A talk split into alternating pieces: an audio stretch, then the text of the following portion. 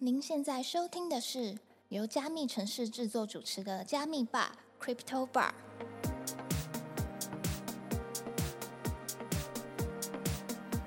嗨，欢迎收听加密吧 Crypto Bar，我是今天的 bartender Ronnie。Hello，我是 Irene。加密吧是由专注 NFT GameFi 赛道的区块链媒体加密城市制作，每周的城市周报将精选讨论当周的币圈热门消息。除此之外，在加密城市官网上，每天会更新六到八则的币圈新闻。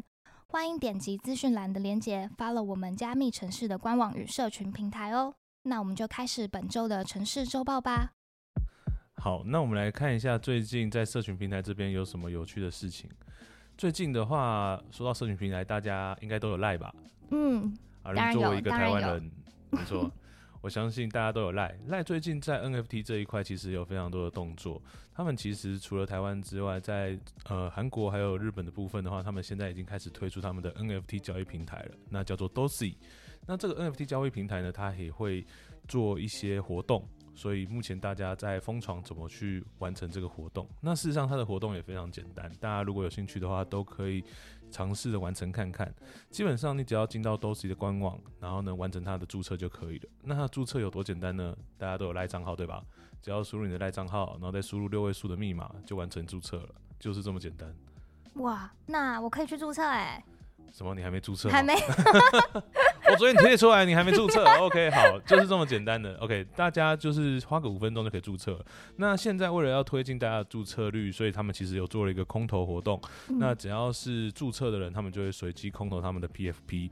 那在空投之前，还要先完成一个问卷。那问卷的连接到时候我们会附在下面的留言，大家有兴趣的都可以去填写一下。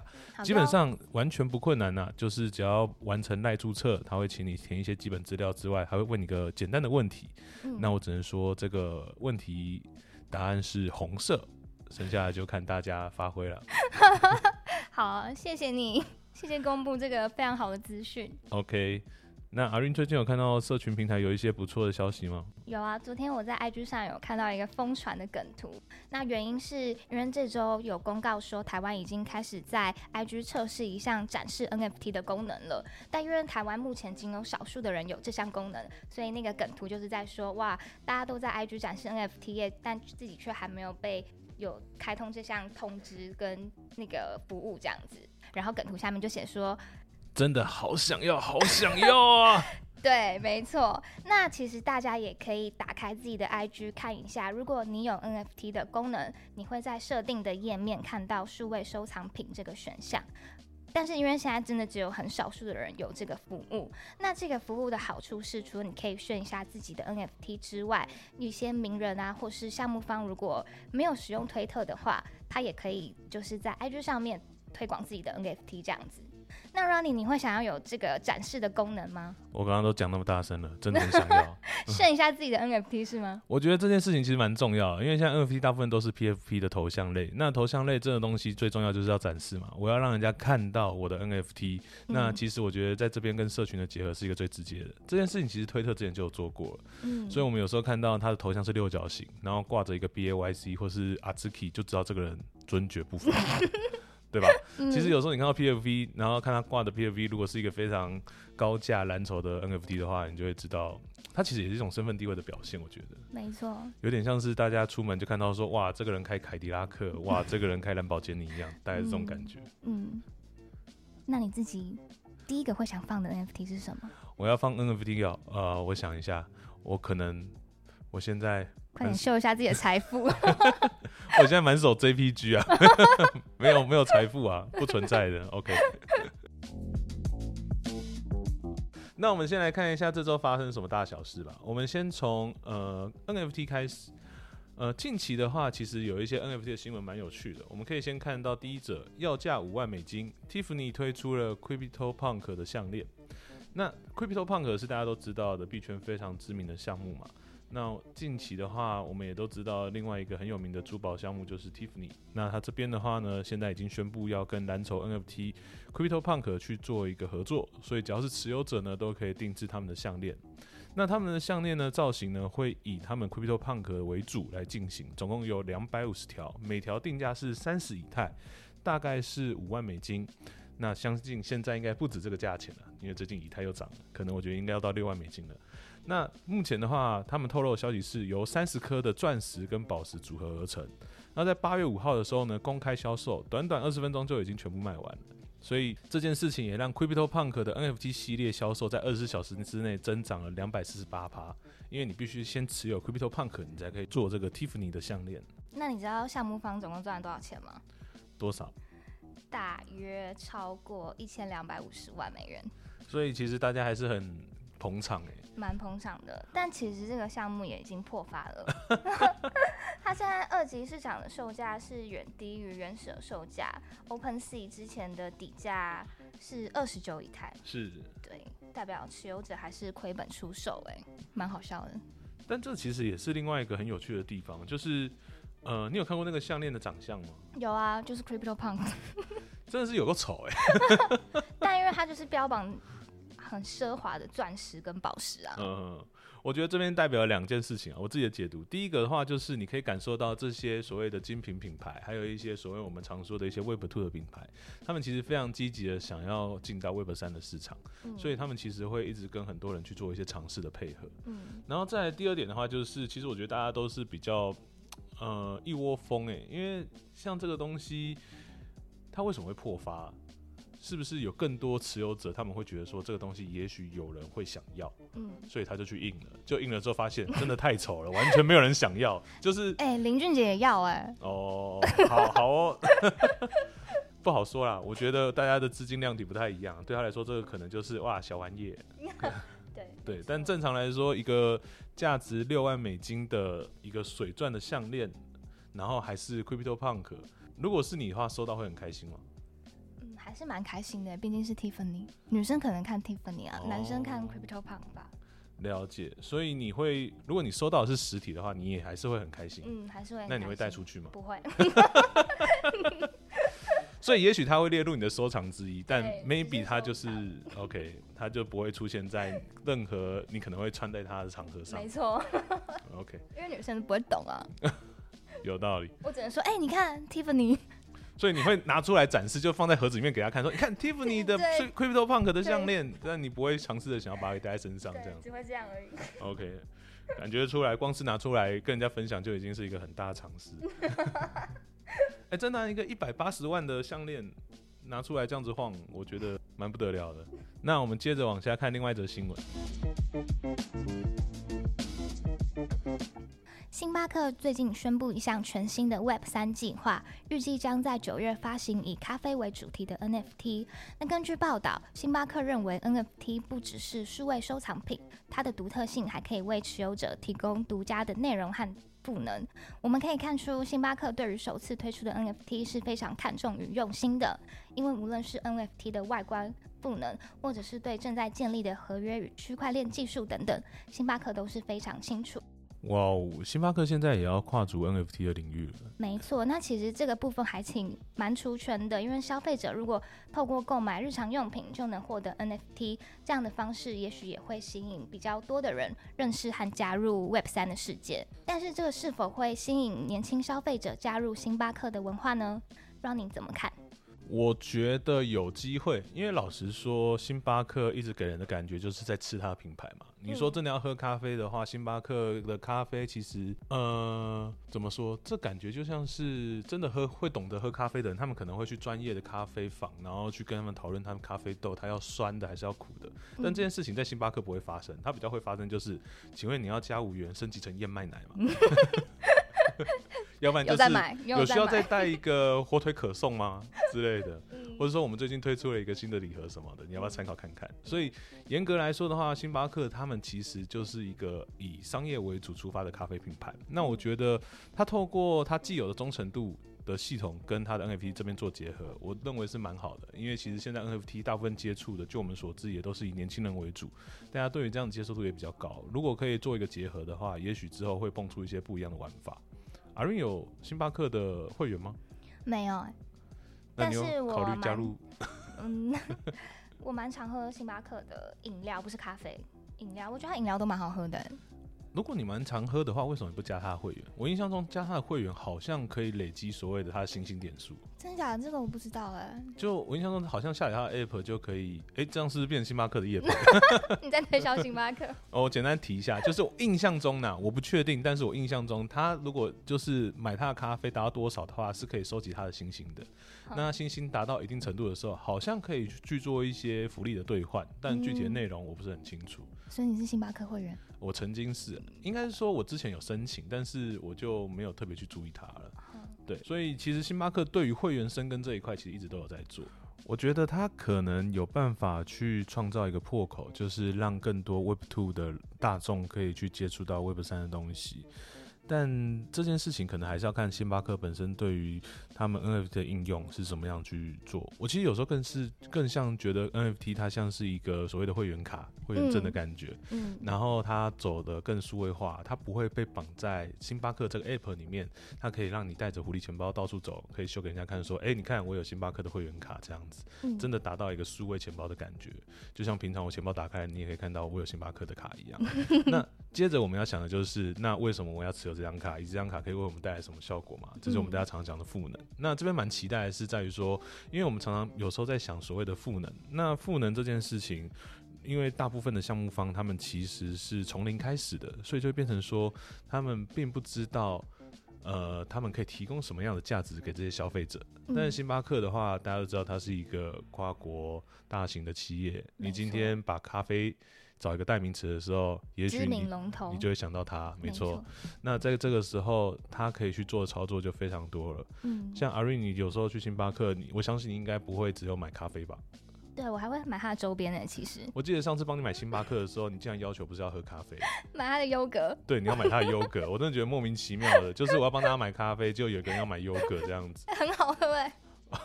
他也跟我讲缺货，他妈超难调的。OK，好，那所以今天的重点在于说，他们有这么多的品相，然后也有那么多的产品线，那相信他们一定可以跟他们现在的 Web 三去做一个很棒的结合。嗯，所以希望这边后续可以透过星巴克的方式，让更多人可以接触到我们 Web 三的世界。嗯，因为其实 Web 三的世界说实在就是公司，如果今天人越多，那我相信这公司一定会越强。那对于我们早期加入的人来说，一定是。越棒的，没错，我们九月就可以看到这个项目了，拭目以待。哦，九月就会出来了。对，好，好，那我们刚刚聊了非常多跟 FT 有关的话题，那我们来聊聊最近比较多人关注的 GameFi 好了。阿瑞，你最近有看到一些不错的 GameFi 消息吗？有啊，日本知名交易所 Coin Check，你有听过吗？看来的确是日本知名。台湾可能还需要一点时间。好，那他最近有公布呢，他将携手 Sandbox，在 Other Side 建构一个虚拟的都市。Other Side 你有玩过吗？没有。不过这个虚拟都市目前仍处于规划的阶段，并且蛮妙的是，这家日本交易所是直接在发出的新闻稿中招募元宇宙设计师来协助虚拟都市的开发。而 Other Side 是篮球 NFT 无聊猿的土地游戏项目。在七月时有推出技术展示版本，让玩家体验丛林背景、大型露台等等。刚刚讲到那个 All Said，嗯，哦，希望我没有念错。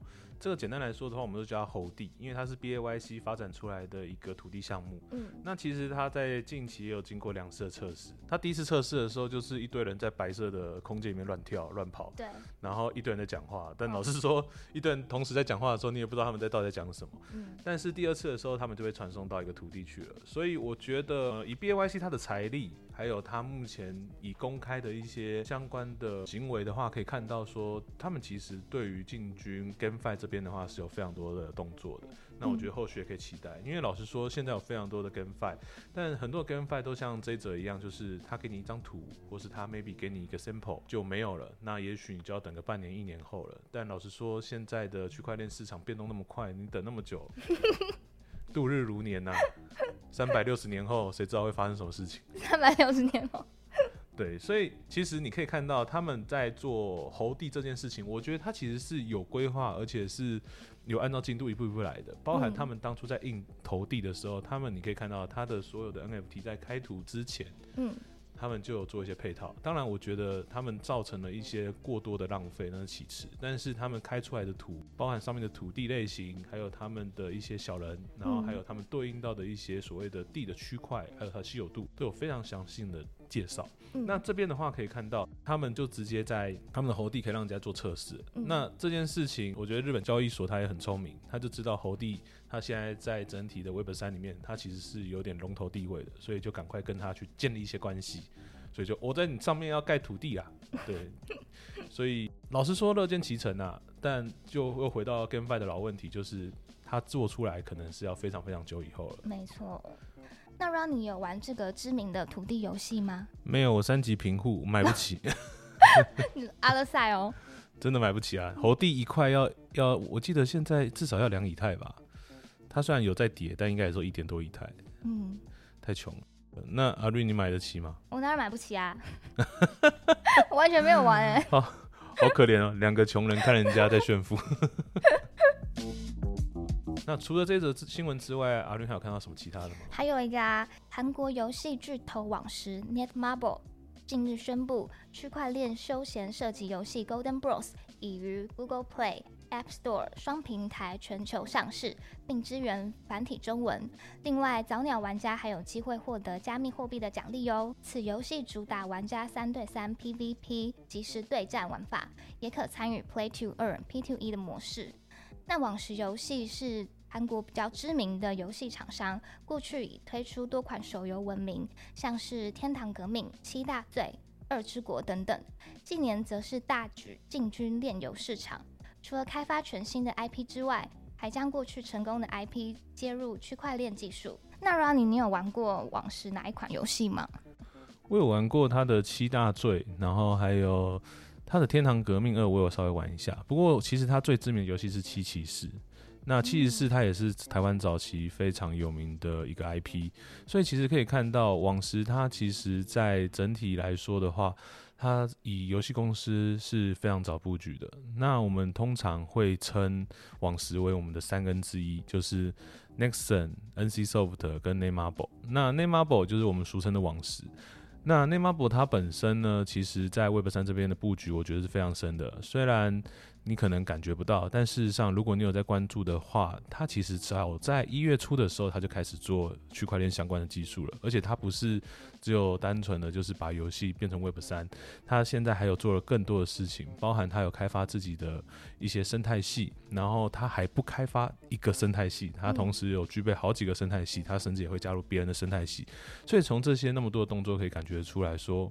哦，这些所谓的 Web Two 的大公司，他们其实对于 Web 三是有非常高的期望的。嗯，那这一款 Golden Bro，其实我叫黄金兄弟好了。黄金兄弟它基本上是一个原生在 Web 三的游戏。嗯，因为事实上现在有非常多传统的 Web Two 的游戏厂商，他们要进军 GameFi，他们最直接方法就是拿一款既有的游戏，然后再把它其中一个奖励。嗯，换成虚拟货币，然后就跟人家讲说，啊，我进军 Web 三了，对，没错，就我是 Web 三的游戏了，对，赶快来玩这样子。嗯，那事实上这件事情，呃，目前非常多的老牌游戏都已经在做了。那网时他们接下来也会做，但是他们这一款推出来的 Golden Bro，它是完全就原生在 Web 三上面的，包含它前期的测试也都是找 Web 三玩家来做。嗯，所以从这一点可以知道，就是网时对于 Golden Bro 它其实是有非常多的一些信心的。那你自己看好吗？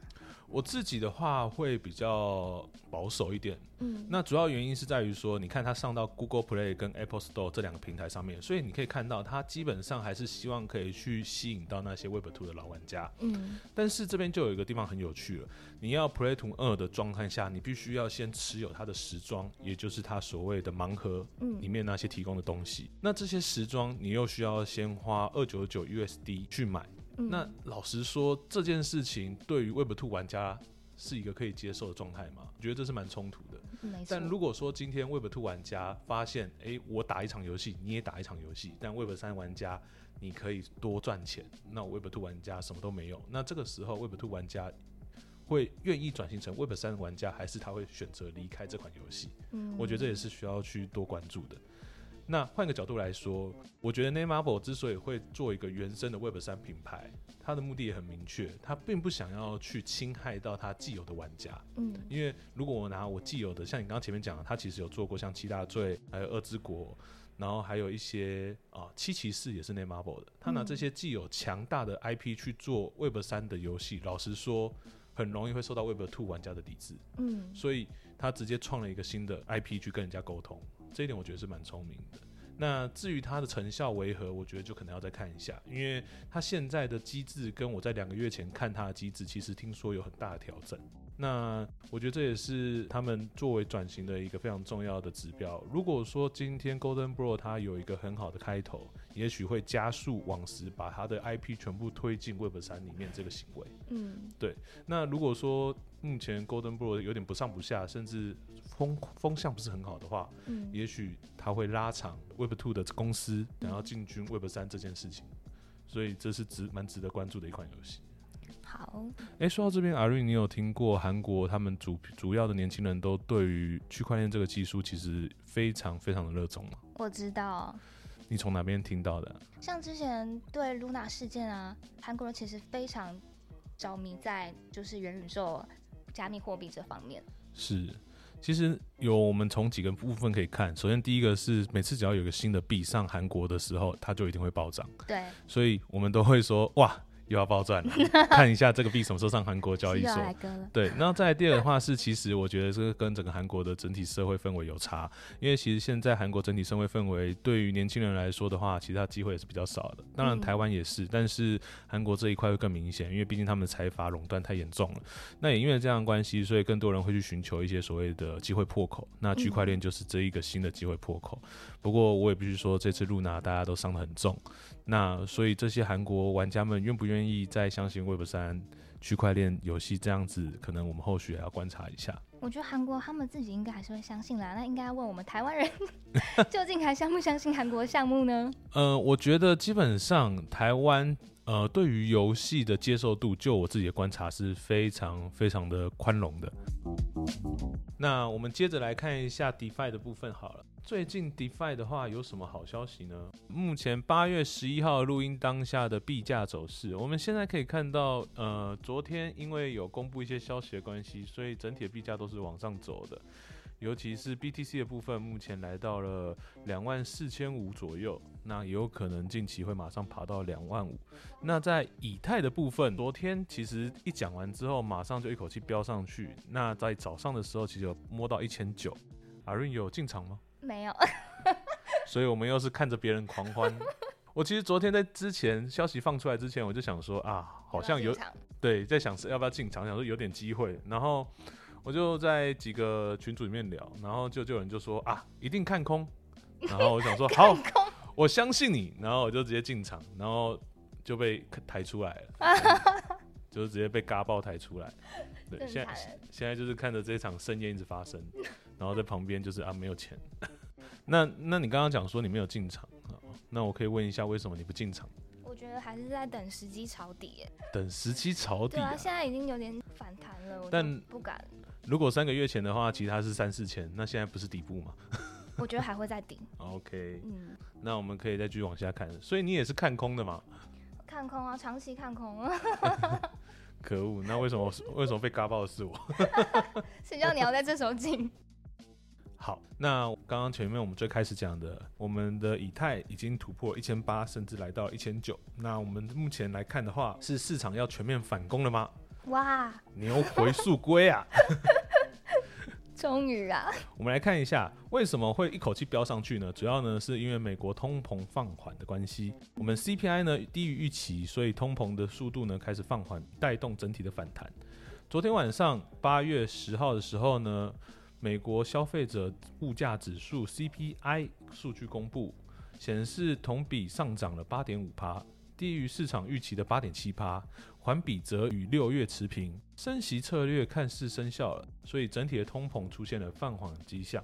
这消息一出，也导致了加密货币整体跟着上涨。那我们现在可以看到，我们刚刚前面讲的，目前的话，比比特币已经涨到了两万四千五百以上。那以太的话，甚至一度摸到一千九，目前在一千八百五十上下做震荡。好，虽然涨到一八五零，但是呢，我们还是不能太乐观，因为现在通膨呢，整体来说还是非常的严峻的。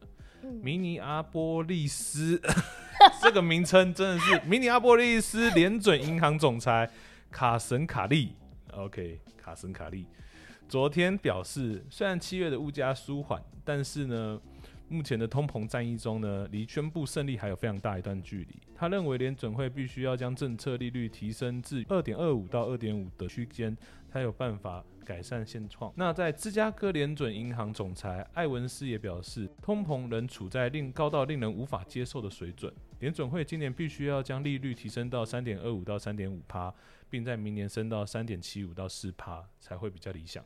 我想这也是因为我们刚刚前面讲到那些，虽然说这只是短暂的反弹，但是你可以看到我们在一开始的时候也有讲，我们其实对现整体的现况还是看空的。嗯，对，所以我觉得整体的市场可能只是短暂的乐观。那在九月升息之前啊，大盘是不是还是会持续的涨涨跌跌？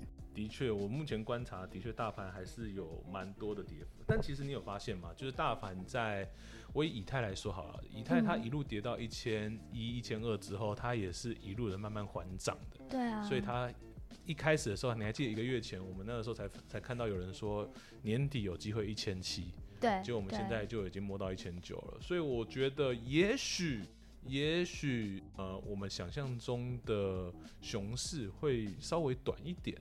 希望，希望，因为我们原本预期熊市可能会有两到三年这么长，对，但现在来看的话，目前已经爬回一千八了，好，也许年底有机会到两千，嗯，但我觉得可能在投资的部分，大家还是以保守，使得万年船啊，然后尽量不要碰合约吗？哎，真的是被嘎爆哎！我昨天就想说啊，大家都跟我讲看空看空。那我就进场看。他们是不是故意的？我也觉得他们是故意的。我那时候一千七，我看我就我就直接想到进场说，哎，一千七够高了吧？然后我就进场空它，就才空它没多久，消息放出来，直接冲到一千八。那你怎么今天看起来心情很好？啊，没有，因为我就是拿不会痛的钱去玩。哦，对，我觉得这才是聪明的。对，我觉得玩合约有一个很大的重点，就是你不能拿会让你痛的钱去玩嘛。嗯。你可能 maybe 拿个，我记得我花的好像是二十美金吧。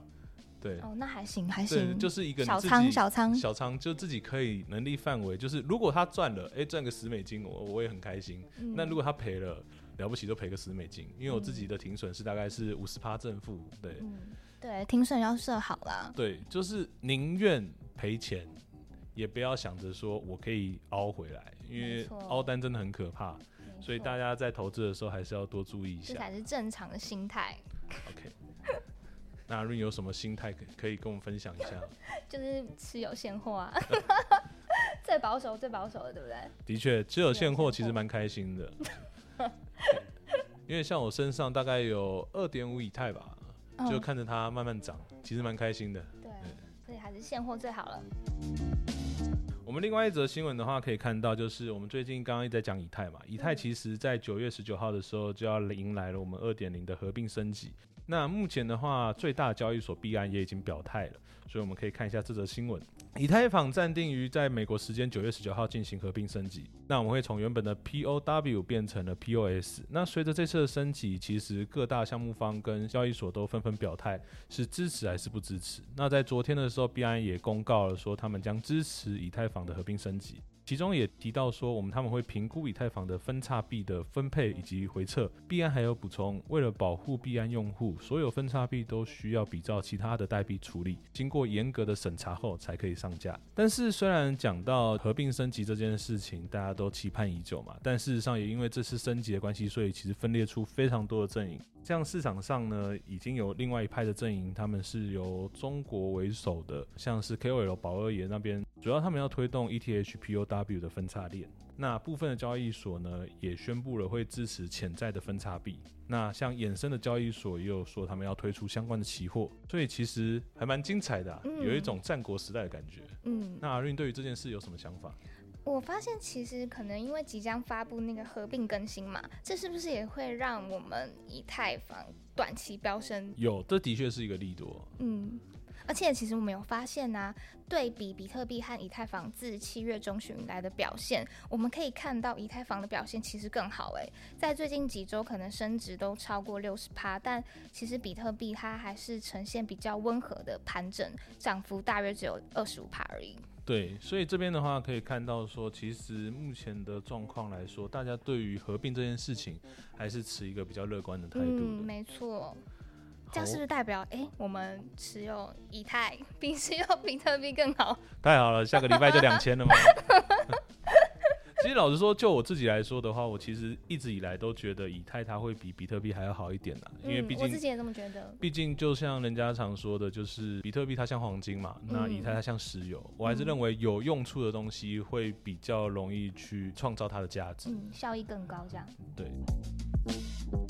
好，那今天的节目就到这边喽。我是 Ronnie，我是 Irene。如果你喜欢今天的节目，记得订阅、分享给你的好友。并且在 Apple Podcasts 还有 Spotify 给我们五星好评哦。若对今天谈到的新闻有什么想法，也欢迎到评论区留言哦。也可以到我们资讯栏点击连接，就可以看到加密城市的第一手新闻资讯哦。我们下周见，拜拜。